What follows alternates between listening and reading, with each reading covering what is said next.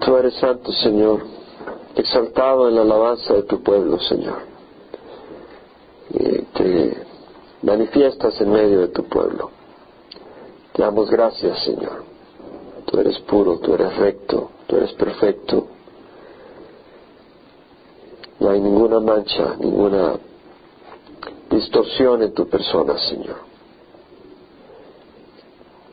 Tenemos el privilegio de conocerte y de adorarte. Te damos gracias, Señor, por estar en medio de nosotros. Te rogamos que sigas manifestándote esta noche,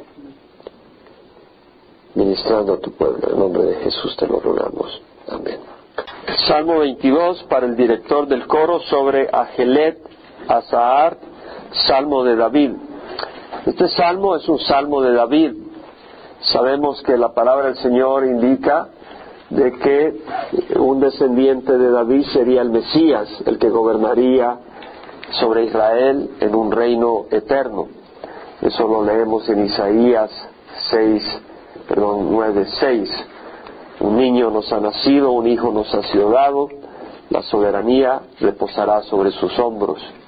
Se llamará su nombre admirable, consejero, Dios poderoso, Padre eterno, príncipe de paz el aumento de su soberanía y de su paz no tendrá fin sobre el trono de David y sobre su reino para afianzarlo y sostenerlo con el derecho y la justicia desde entonces y para siempre. Entonces vemos de que el Mesías sería descendiente de David. Es interesante porque este salmo se cumple literalmente en Jesucristo. Pero David, en los momentos de angustia, escribe este salmo y él experimenta una angustia que es una sombra del sufrimiento que llega a sufrir Jesucristo. Pero él llega a experimentar un sufrimiento que le motiva y el Espíritu Santo plasma a través de él esas palabras que en el caso de David eh, son una realidad pero no exacta, porque a David no lo crucificaron pero él empieza a expresar palabras que tienen que ver exactamente con la crucifixión de Jesucristo, 900 años antes que Jesús muriera en la cruz. Este es un salmo tremenda profecía, porque en este salmo sabemos que fue escrito 900 años antes que Jesús. ¿Cómo era posible de que el salmista escribiera con exactitud cosas que ocurrieron? Los judíos conocían este salmo antes de que naciera Jesús y cuando nació Jesús conocían este salmo. O sea que es algo tremendo, una profecía tremenda. Ahora, dice que es para el director del coro sobre Agelet Azahar. Es decir, la palabra en el hebreo es Ayehlet, que quiere decir venado, pero la hembra del venado, una sierva, y la otra palabra en el hebreo es Chahar, que quiere decir el amanecer, la aurora el alba, el rayar de la mañana. Probablemente era el tono o la música a la cual David pidió se tocara cuando eh, proclamaran este salmo en el templo, o sea, el de las siervas del amanecer. Es interesante la palabra amanecer acá, porque es a través de la crucifixión de Jesús que puede haber un amanecer para cada uno de nosotros, espiritualmente hablando. Y dice el Salmo, Dios mío, Dios mío, ¿por qué me has abandonado? ¿Por qué estás tan lejos de mi salvación y de las palabras de mi clamor? Aquí David clama.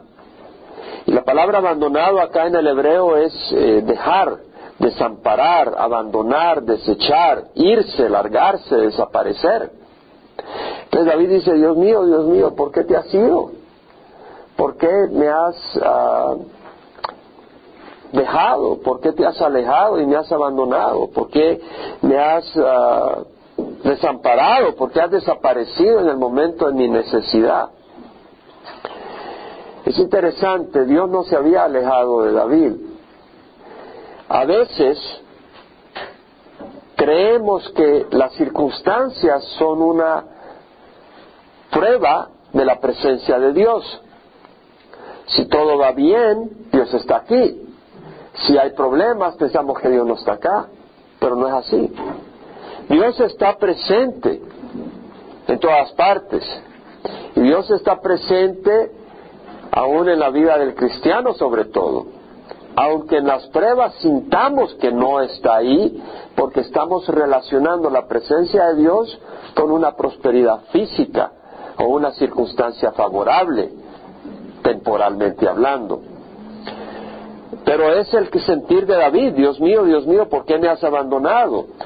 ¿Por qué estás tan lejos de mi salvación? Vemos la lejanía y de las palabras de mi clamor. Dios mío, Dios mío, de día clamo y no respondes, y de noche, pero no hay para mí reposo. Es decir, dice, yo clamo, te estoy clamando, en el día y en la noche, y no respondes. Es decir, no me, me sacas de esta situación en este momento, no oigo tu voz te siento lejano, no oigo que me hablas. Hay veces en que oímos la voz del Señor de una manera tan palpable, pero hay veces como que no oímos. Pero eso no quiere decir que Dios no esté ahí. La palabra que dice acá, no hay para mí reposo, la palabra reposo en el hebreo es, una, es un silencio, una calma, un reposo, eh, que podríamos decir una calma y tranquilidad que viene de la certeza que Dios vendrá a tu auxilio. Cuando tú sabes que Dios viene a tu auxilio, hay reposo en tu alma. Cuando lo sabes en tu corazón, no, no estás perturbado. Hay personas que están en una crisis, pero están calmados, porque en su corazón está la certeza que Dios no los ha olvidado. Hay personas que no están ni en crisis, pero están perturbados, porque se les olvida que Dios está ahí. Ahora, la palabra de David acá donde dice, para mí no hay reposo, es decir, él ha perdido la tranquilidad, porque ha dejado de sentir que Dios está ahí. Pero ahí estamos hablando de los sentimientos, de lo que yo sienta, de lo que yo palpe, no de una realidad espiritual. Y de nuevo tiene que ver con considerar de que la cercanía de Dios tiene que ver con que las circunstancias sean favorables, pero no. Dios estaba permitiendo esta crisis en la vida de David porque tenía un propósito magnífico. Y el propósito glorioso que tenía el Señor en David es que él permaneciera en una crisis tan grande donde exclamara del fondo de su corazón palabras que con la inspiración del Espíritu Santo iban a ser literalmente cumplidas en Jesucristo. Había un gran propósito. Ahora vemos de que David dice, después de exclamar su clamor, dice, sin embargo tú eres santo, que habitas entre las alabanzas de Israel. Es decir, aquí vemos al verdadero siervo de Dios. Este siervo de Dios no entendía sus circunstancias. No entendía por qué estaba pasando la crisis que estaba pasando, sin embargo dice, pero tú eres santo, habitas entre las alabanzas de Israel. La palabra eh, santo en el hebreo es kadosh, quiere decir puro, santo, sagrado, libre de pecado, de crimen, de idolatría, de cualquier cosa inmunda, de injusticia. Él es perfecto, como cantábamos en la alabanza. Dios es santo. Entonces le dice, tú eres santo. Ahora, es bueno que David lo dice en el momento en que está presionado. ¿Cuántas personas eh, están muy contentos y muy religiosos mientras todo va bien, pero viene la prueba y hasta blasfeman contra Dios? Ahí se puede ver quién es el verdadero siervo de Dios. Job, cuando estaba en la crisis, perdió todas sus pertenencias, perdió a sus hijos, perdió a sus hijas. Y su mujer le dice, ¿por qué no maldices a Dios y te mueres? Y se llenó de llagas. Y dice, aunque Él me mate, en Él esperaré. Y yo pienso que el verdadero cristiano, eh, yo no puedo pensar ser enemigo de Dios en ningún momento. No puedo imaginarme que algún día sea enemigo de Dios, aunque me envíe al infierno. Sería la primera alma que alabe al Señor desde el infierno. Pero no dejaría de alabar al Señor en ningún momento. Y el problema es cuando nosotros estamos diciendo, si me va bien, yo voy a alabar al Señor. Entonces quiere decir que tu Dios son las circunstancias y no Jehová. Vemos que la palabra en el versículo 4 o 5 dice, eh, David, en ti confiaron nuestros padres, confiaron y tú los libraste. A ti clamaron y fueron librados, en ti confiaron y no fueron decepcionados. La palabra confiar acá es bataj, que es depender tranquilamente en alguien. Dejarse ir sin miedo al cuidado y protección de alguien, entregarse al cuidado y protección de alguien, encomendarse confiadamente a alguien, encomendar tus vidas, tu plan, tu futuro, tu destino, tu seguridad en alguien. Es como cuando un niño se cuelga de la espalda del papá porque el río está medio profundo y le dice, papá, llévame al otro río, orilla, y el papá lo lleva, pero el niño está bien colgado de su papá del cuello. Es esa intimidad, esa certeza de que su papá lo va a llevar a la otra orilla. Y eso es lo que dice. Entonces David está reflexionando y dice, en ti confiaron nuestros padres, confiaron y tú los libraste, a ti clamaron y fueron librados, en ti confiaron y no fueron decepcionados. A ti clamaron y fueron librados, en ti confiaron y no fueron decepcionados. Es decir, David descansa en lo que entiende, no en lo que no entiende. O sea, lo que no entiende David es por qué Dios le ha abandonado. Él se siente totalmente abandonado y eso no lo entiende. Pero lo que David entiende es que sus padres confiaron en Jehová y Dios no les abandonó.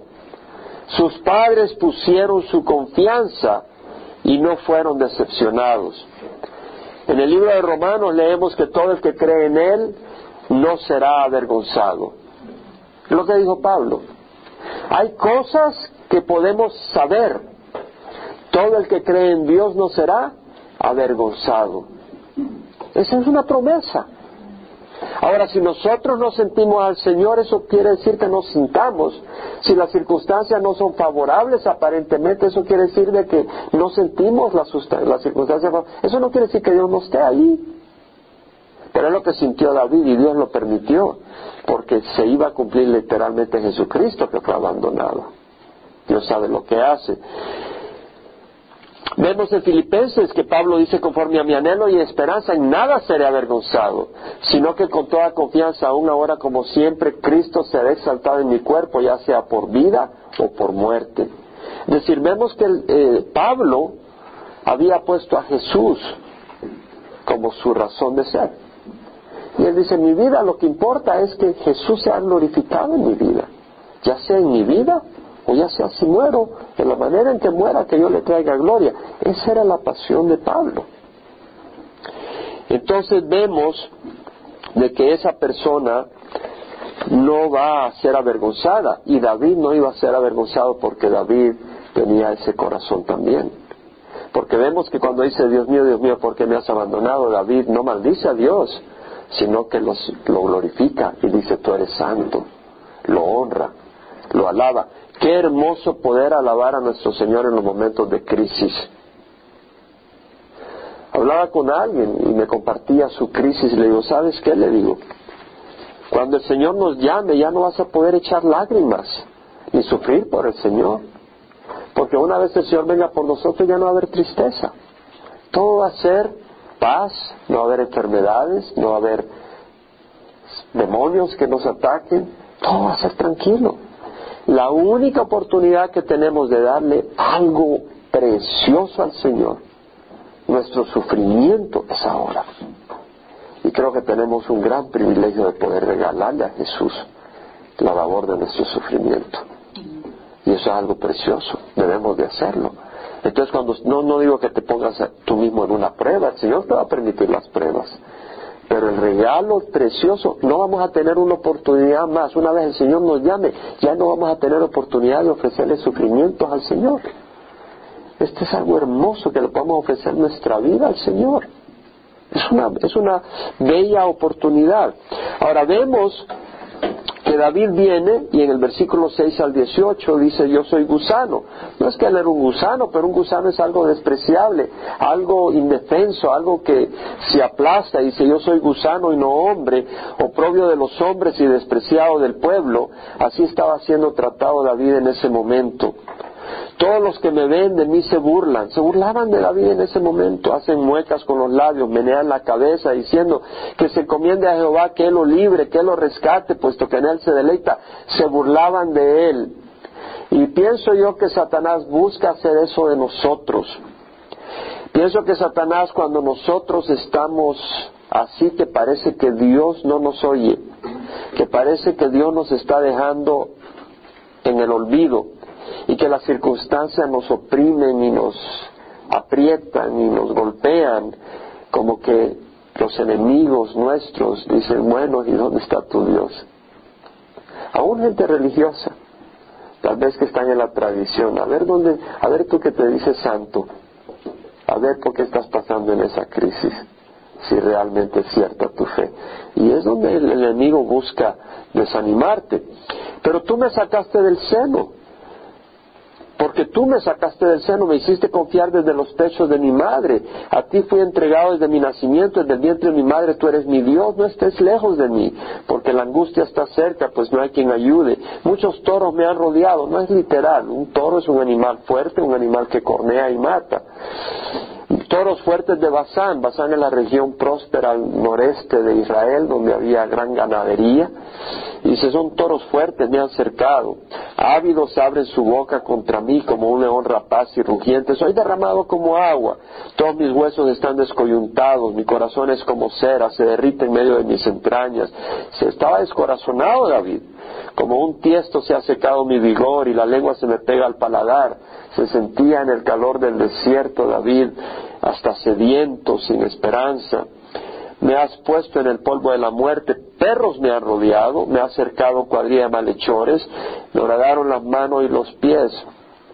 David aquí empieza a usar lenguaje profético tremendo y vamos a hablar de eso. Pero antes de hablar de eso, porque ya lo hemos leído mucho este salmo siempre dentro del contexto de la proyección profética, pero quiero observar varias cosas.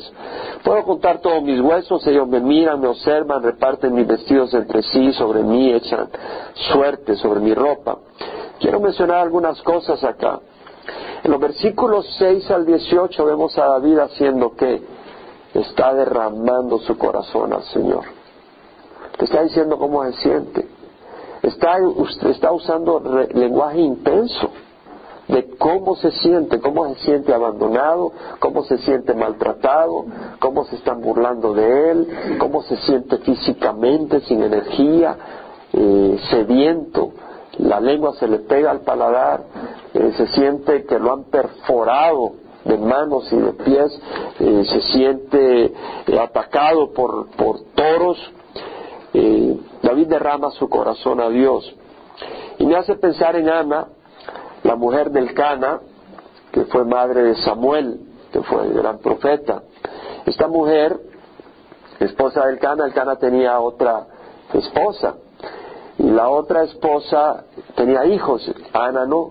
Entonces, era una contricante en el sentido de, eh, y lo puedes ver en 1 Samuel 1.15 solo brevemente, Penina es como se llamaba la, la esposa del Cana que tenía hijos. Eh, Ana no tenía hijos y aunque el Cana la amaba y le daba doble porción cuando hacía, cuando ofrecía sacrificios al Señor, eh, Penina le hacía la vida miserable y la provocaba, era celos entre ellas. Y vemos que Ana se lanza a llorar al Señor y a clamar y leemos en 1 Samuel 1.15 que estando en las gradas del, tabernáculo, eh, clamando al Señor, Eli, que era el sacerdote, le dice, oye, está borracha, ya vomita tu vino. Y le dice, no, Señor mío, soy una mujer angustiada en espíritu. No he bebido vino ni licor, sino que he derramado mi alma delante del Señor. Tenemos aquí una mujer que derrama su alma en las circunstancias. No tenía hijos, que supuestamente era un símbolo de maldición, que Dios no le había bendecido su vientre. Y la otra mujer le hacía la vida miserable. Y, esta mujer derrama su alma. Y muchos quieren derramar su alma a otras personas, ¿sí? Quieren derramar su alma con su cónyuge o con el pastor o con un siervo o una sierva de Dios, realmente con quien tenemos que derramar nuestras almas es con Dios. Él es el único. No quiere decir que no podamos llevar las cargas unos con otros, pero a veces se nos olvida que Dios está ahí para que le busquemos.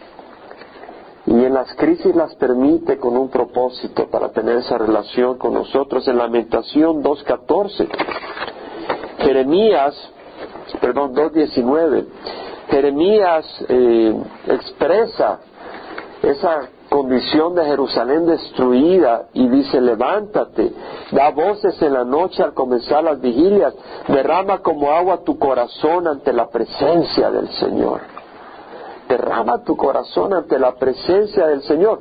Jesús derramó su corazón a Dios en el huerto de Getsemaní. Dice Lucas 22, 44 que estando en agonía oraba con mucho fervor. Jesús derramó su corazón a Dios. El sufrimiento y las crisis son necesarias y partes de la vida de todo siervo de Dios, hermanos. Es parte de la vida. Yo le voy a decir algo. A veces algunas personas vienen al Señor porque buscan paz. Bueno, el Señor te va a dar cierta paz, pero no te va a dar necesariamente toda la paz que buscas. Si estás buscando paz con tus enemigos, no necesariamente te la va a dar. Es más, vas a tener nuevos y formidables enemigos, empezando con Satanás. Estaba, le he compartido varias veces algunos elementos de Oswald Chambers y hay una área donde él comparte sobre esto y dice lo siguiente, dice, a veces predicamos a los hombres como que si ellos estuvieran, voy a mencionar unas cosas adicionales que creo que tienen mucha, mucho significado para los cristianos. Dice, a veces cuando enseñamos o predicamos, le predicamos a ellos como que si estuvieran conscientes de que son, son pecadores hasta la muerte. Dice, no, no se dan cuenta, están pasando un buen tiempo. Muchos pecadores están pasando un buen tiempo. Y nuestra plática que necesitan hacer de nuevo está dentro de un nivel que ellos desconocen. No necesitamos, dice él, el Espíritu Santo para entender que la inmoralidad está mal. Toda persona malvada sabe que el matar o el andar de adúltero es malo. Ya su conciencia les dice que es malo. Pero dice, necesitamos el Espíritu Santo para revelarnos que la tranquilidad, el contentamiento y la aceptación de la vida natural que uno vive tiene a Satanás como fundamento. ¿Qué quiere decir? Hay muchas personas que están muy tranquilas, que viven una vida moral, pero no viven para el Señor. Y para reconocer que ese camino te lleva al infierno se necesita el Espíritu Santo. Hemos llegado a la conclusión en estos días que una persona debe ser un pecador terrible antes que necesite que Jesucristo lo salve. Y consecuentemente rebajamos la salvación que da Jesucristo a una salvación que solo se aplica a un hombre vil e inmoral en extremo. Este sí necesita a Jesucristo. Y he oído a veces algunos que dicen, este sí necesita a Jesús, como que si él es mejor y no necesita a Jesús. O como algunos porque ya anda y de religioso ya no necesita a Jesús o ya su religión lo salvó. Citamos las palabras del Señor que dice, el Hijo del Hombre ha venido a buscar y a salvar lo que se ha perdido, pero malinterpretamos el significado de perdido como alguien que está perdido, perdido. Pero los, que, los otros no están tan perdidos, dice uno. Pero dice, el hombre natural no quiere nacer de nuevo. Si la moralidad de una persona está bajo control y tiene suficiente religiosidad para adornar su vida natural, entonces el que le hablemos que necesita nacer de nuevo no tiene sentido para él para nada. Es decir, la persona se siente bien, tiene su religión, va a la iglesia, que diga que tiene que nacer de nuevo es una ofensa. ¿Qué estás hablando? Yo soy bueno. El hombre natural no está inquieto, no tiene convicción de pecado, está contento y en paz muchas veces, no es el caso general, pero estamos hablando de cierto tipo de personas. La convicción de pecado es el darse cuenta que mi vida natural está basada en una disposición que no incluye a Jesucristo. Cuando Jesucristo no gobierna tu vida, tú estás dirigido hacia el infierno. Aunque tú no cometas adulterio, aunque tú no robes, si Jesús no gobierna tu vida, tú vas al infierno. El Evangelio no presenta lo que el hombre natural desea, sino lo que necesita. Hay una diferencia. Estamos dispuestos a abrazar las bendiciones de Dios, su gentileza y misericordia y prosperidad, pero tan pronto hablamos de la necesidad de cambiar nuestra actitud, nuestra motivación, nuestra manera de pensar, nos oponemos inmediatamente. El hombre natural resiste ceder el gobierno de su vida a Jesucristo. Cuando el Espíritu Santo nos dice que debemos rendir el derecho a gobernar nuestras vidas y entregárselo a Jesucristo y dejar que Él gobierne, entendemos lo que Pablo quiere decir cuando dice la mente puesta en la carne, la cual reside en el corazón, es enemiga de Dios. Y es cierto. Cuando un hombre que está contento, moral y recto hace contacto con Jesucristo, su sentir natural de que está en perfecto orden y completo, que nada le falta, se desmorona. Cuando uno viene en contacto con Jesucristo, cuando uno tiene un encuentro con Jesucristo, se da cuenta que su religiosidad de nada sirve. Este hombre necesita ser persuadido que Jesucristo ofrece una mejor vida para él. De otra manera, dicha persona piensa que mejor hubiera sido no haberse cruzado con Jesucristo. Es decir, la persona que tiene un encuentro con Jesucristo y se da cuenta que está mal, él tiene que saber que Jesucristo ofrece algo mejor que simplemente desmoronar su vida. Dice Oswald, Oswald, si yo hubiera estado convencido de pecado antes que viniera el Espíritu Santo, entonces ¿para qué vino? El Espíritu Santo es el que nos convence de pecado. Si yo estoy en paz, alegre y contento y viviendo una vida moral en control, ¿por qué necesita venir el Espíritu Santo y alterar mi tranquilidad y hacerme sentir miserable? El Espíritu Santo viene a zamaquearnos y hacernos sentir que estamos mal, para que encontremos la paz que solo Jesús puede dar. Gracias a Dios estamos llegando al fin de una presentación superficial del cristianismo que hace pensar que Jesucristo vino solamente para darnos paz. Miles de personas son felices sin Dios en el mundo, pero es una felicidad y paz equivocada. Jesucristo vino a traer una espada contra toda paz que no se basa en una relación personal con Él. Muchas veces las familias tienen cierta paz, pero uno recibe a Jesucristo y hay un tremendo pleito y se arma tremenda crisis. ¿Por qué? Porque esa paz no está basada en Jesucristo. Cuando Satanás gobierna el corazón del hombre natural bajo la inspiración del diablo, ese corazón no está inquieto, está en paz muchas veces, pero es una paz falsa. Es la paz de aquel que está anestesiado. Antes que Dios pueda gobernar el reino de un hombre, debe derrocar ese gobierno falso se requiere el Espíritu Santo para convencer de pecado al hombre, pecado según, según como el Señor definió el pecado. Dice, cuando el Señor, el Señor dijo, cuando el Espíritu Santo venga, convencerá al mundo de pecado, porque no creen en mí. Ahora dice, no, yo creo en Dios, yo creo en Jesús, y si crees en Él, ¿por qué no le sigues? ¿Por qué no le obedeces? ¿Por qué no buscas su palabra? Si crees que Él es vida, ¿por qué no le buscas?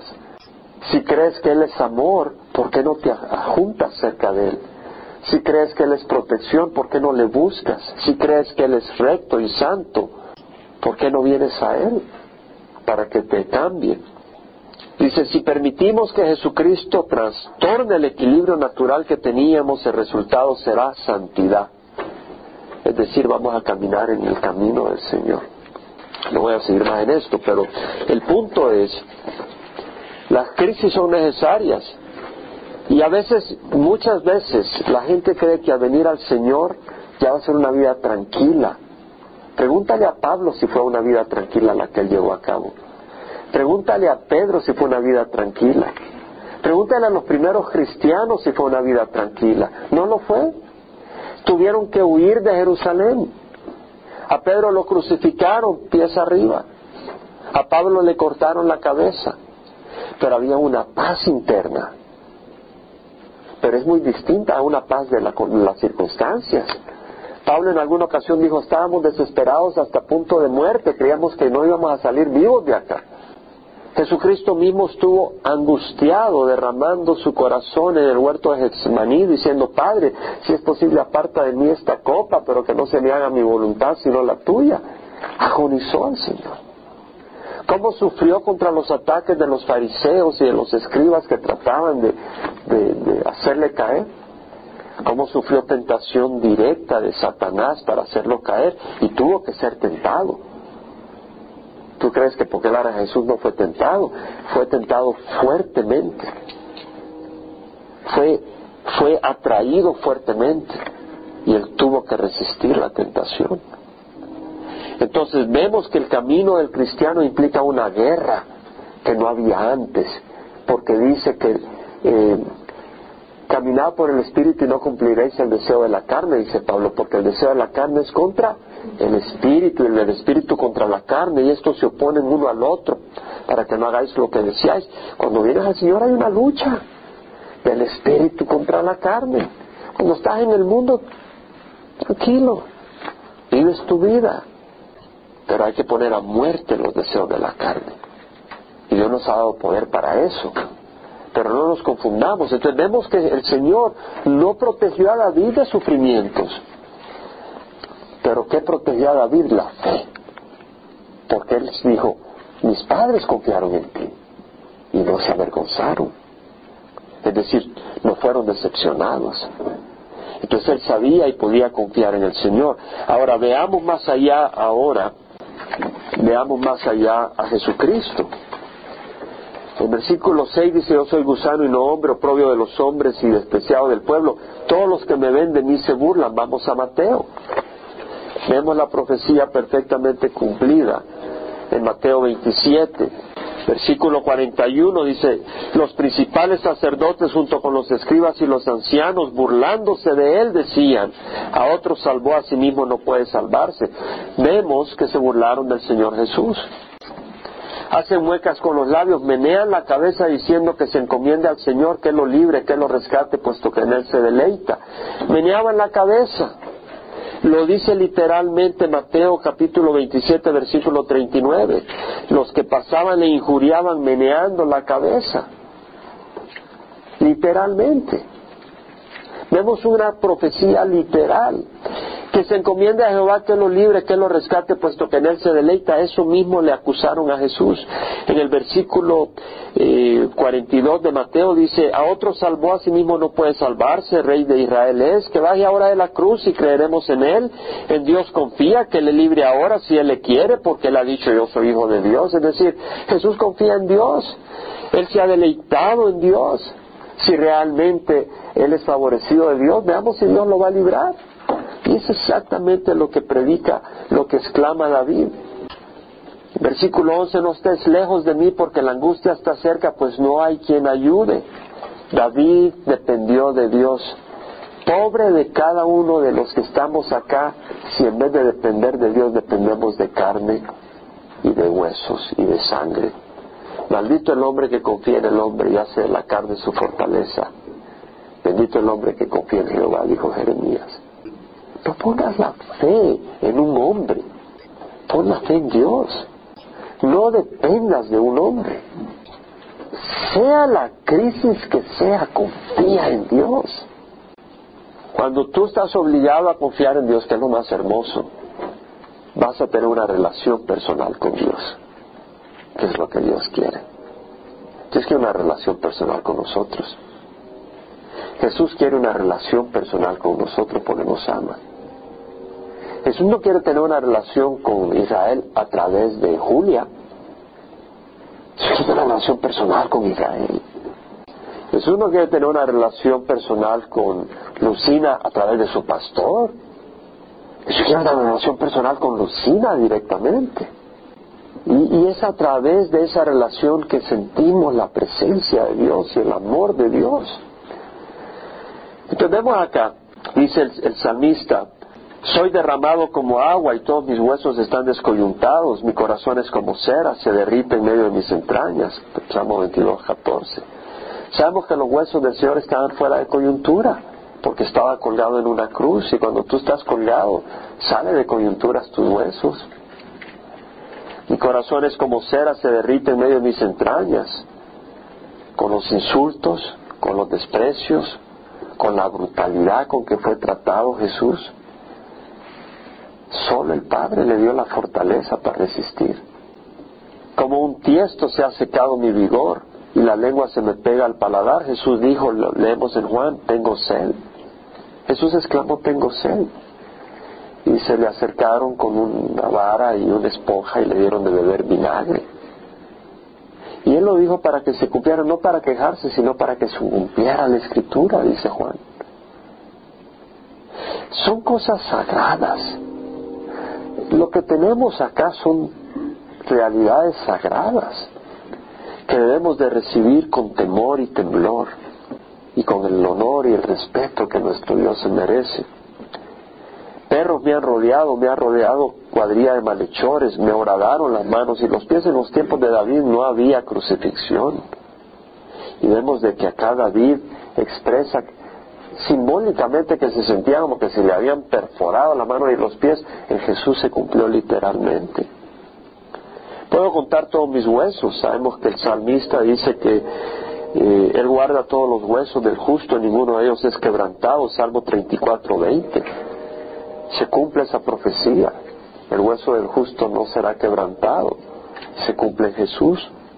Reparten mis vestidos entre sí, sobre mi ropa echan suerte. Si leemos en Juan, versículo 23 del capítulo 19 dice, los soldados cuando crucificaron a Jesús tomaron sus vestidos e hicieron cuatro partes, una parte para cada soldado, habían cuatro soldados. Y tomaron la túnica, y la túnica era sin costura, tejida en una sola pieza, y dijeron unos a otros, no la rompamos, sino que echemos suerte sobre ella para ver de quién sería, para que se cumpliera la escritura. repartieron entre sí mis vestidos y sobre mi ropa echaron suertes. Es interesante porque no se puede explicar ese versículo hasta que ocurrió y nos lo explica claramente Juan. Porque, ¿qué quiere decir? O se lo reparten o echan suerte. Una de las dos. Pero no, se repartieron la túnica externa, la rompieron en cuatro pedazos y la repartieron. Pero la túnica interna, como era una, de una sola pieza, echaron suerte sobre ella. Es un enigma hasta que ocurre y se explica. Entonces vemos, vemos eh, nuestro Señor Jesucristo y la profecía. Ahora, ¿por qué Jesucristo? Ahora vemos por qué sufrió David. Vemos que en este caso Dios lo usó para poder verbalizar a través de este siervo en forma apasionada y, tangible en una sombra, no en la realidad de lo que Jesús un día sufriría. Pero ¿por qué sufriría Jesucristo? Jesucristo tuvo que ir a la cruz. Bueno, en primera de Pedro 2.24 lo hemos estado leyendo tantas veces. Eh, Pedro dice que él mismo llevó nuestros pecados en su cuerpo sobre la cruz, a fin de que muramos al pecado y vivamos a la justicia, porque por sus heridas hemos sido sanados. Jesucristo murió en la cruz para sanarnos, para librarnos del poder del pecado porque Pablo mismo lo dijo, lo expresó, dijo, yo sé que en mí, es decir, en mi carne no habita nada bueno, porque el querer, el deseo, eh, ahí, ahí está. El, deseo de hacer el bien está ahí, pero no hago el bien que deseo y el mal que no deseo hacer, eso practico. Y, y si ya yo estoy haciendo el mal que no deseo hacer, ya no soy yo el que lo hace, sino el pecado que habita en mí. Dice, miserable de mí, ¿quién me librará de este cuerpo de muerte? Y lo dice, gracias a Dios por nuestro Señor Jesucristo.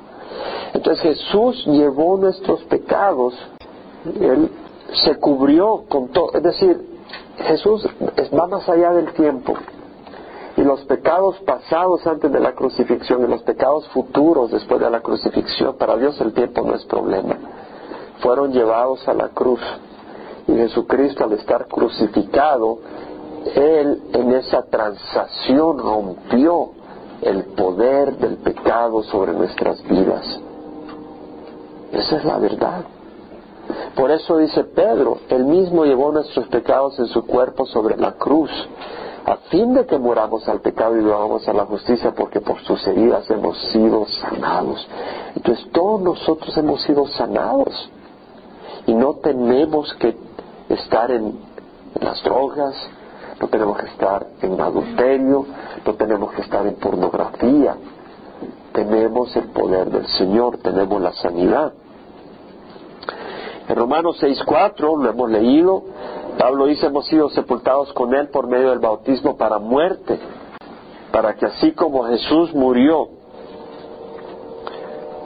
para que así como Cristo resucitó entre los muertos por la gloria del Padre, así también nosotros andemos en novedad de vida. Entendemos una vez más y lo estamos repitiendo porque son unas verdades que debemos anclar en nuestras vidas. Nos está diciendo de que hemos sido, hemos sido, hemos sido sepultados con Él por medio del bautismo para muerte para que así como Él resucitó de entre los muertos, por la gloria del Padre, así nosotros andemos en novedad de vida. Entonces vemos de que Jesús, al llevar nuestro cuerpo de pecado a la tumba con, con su cuerpo, Él nos está liberando y con el poder con que Dios Padre resucitó a Jesucristo, ese mismo poder se aplica a los que nos hemos identificado con Jesús en la muerte. Y ese poder está ahí disponible para que caminemos en una nueva vida, en una vida que agrada a Dios. Cuando Pablo dice el pecado no tendrá dominio sobre nosotros porque no está bajo la ley sino bajo la gracia, es una de las razones por las que Jesús murió en la cruz. Es decir, Jesús al morir en la cruz nos compró porque estábamos casados con la ley y al morir ya la ley no tiene poder sobre nosotros y estamos unidos con Jesucristo. Entonces ya no estamos bajo la ley. Ahora, ¿qué es lo que ocurrió en la cruz? Una ofensa a un Dios perfecto, puro y santo, sin mancha, requiere condenación eterna, requiere muerte y condenación eterna, separación de Dios. Una ofensa a Dios, una ofensa por más mínima que sea, requiere separación eterna de Dios, porque Dios es puro, perfecto. Y no tolera por ser perfecto. Es como agarrar una obra majestuosa y venir y hacerle una cortada con una cuchilla. Pierde valor tremendamente. Ahora Dios no pierde valor, pero es insultado grandemente. ¿Verdad? Entonces había que pagar un precio infinito. El precio que había que pagar era estar en el infierno toda la eternidad, pagando esa condena. Y nunca se satisfacería el precio, porque el castigo, el, el, el insulto es infinito, porque es un Dios perfecto. Entonces había que estar toda la eternidad pagando ese castigo. Entonces lo que hizo Jesucristo dio un pago infinito. Si el castigo, si el, insulto era infinito, había que dar un pago infinito. ¿Y cuál era el pago infinito?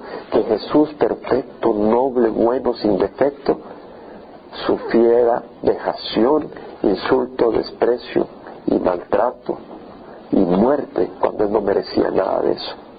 Y Él siendo perfecto, ese es un pago infinito. Entonces, ante una ofensa infinita se requería un pago infinito. Y eso fue lo que dio Jesús en la cruz. Había una razón. Entonces Jesús cuando está en el huerto de Getsemaní dice, Padre, si es tu voluntad, parte de mí esta copa, pero que no sea mi voluntad sino la tuya. ¿Qué oró Jesús? Que se haga la voluntad del Padre. Y Dios le escuchó. ¿Qué hizo? Lo llevó a la cruz porque esa era la voluntad del Padre. Jesús no quería, pero dice, pero que se haga tu voluntad. Entonces nosotros tenemos que reconocer que nosotros debemos de buscar la voluntad de Dios. Y cuando Juan escribe en su primera epístola, dice, estas, estas cosas he sido estas cosas he escrito a vosotros que creéis en el nombre del Hijo de Dios, para que sepáis que tenéis vida eterna. Y esta es la confianza que tenemos que si pedimos cualquier cosa conforme a su voluntad, sabemos que Él nos oye. Y si sabemos que Él nos oye, tenemos confianza en las cosas que le hemos pedido. ¿Está bien? Lo que nos está diciendo es que, y, sabemos que tendremos las cosas, si es de acuerdo a su voluntad, que le hemos pedido. Entonces, nosotros debemos de buscar la voluntad del Señor y sabemos que Él nos va a escuchar. Eso fue lo que oró David y Dios le escuchó. Eso fue lo que oró Jesucristo y Dios le escuchó. Entonces dice el Salmo 19, pero tú, oh Jehová, no estás lejos. Fuerza mía, apresúrate a socorrerme, libra mi alma de la espada, mi única vida de las garras del perro. Sálvame de la boca del león y de los cuernos de los búfalos, respóndeme. Y el Señor le escuchó a David. El Señor le escuchó a Jesucristo porque sabemos que después de la muerte vino la resurrección, pero Él logró pagar el castigo que había que pagar por nosotros. Luego dice, hablaré de tu nombre a mis hermanos, en medio de la congregación te, te alabaré. David habló de Dios en las victorias, porque Dios lo sacó de las crisis y nosotros debemos de hacer lo mismo. Dios nos ha sacado de crisis. Dios ha sido fiel con nosotros. Dios nos ha prosperado, Dios nos ha bendecido, nos ha librado de la maldad, nos ha, nos ha librado del lodo, nos ha librado de la atadura de Satanás. Tenemos razón que proclamar a Jesucristo. Los que teméis a Jehová, alabadle, descendencia toda de Jacob, glorificadle, temedle, descendencia toda de Israel. Porque él no ha despreciado ni aborrecido la aflicción del angustiado, ni le ha escondido su rostro, sino que cuando clamó a Jehová lo escuchó. De ti viene mi alabanza en la gran congregación, mis votos cumpliré delante de los que le temen. Los pobres comerán y se saciarán, los que buscan a Jehová le alabarán es decir, los pobres en espíritu. Comeremos un día en la mesa del Señor. Los pobres en espíritu seremos saciados. Los que tenemos hambre y sed de justicia un día seremos saciados, dice la palabra del Señor. Los que lloramos un día seremos consolados. Viva vuestro corazón para siempre. Todos los términos de la tierra se acordarán y se volverán a Jehová.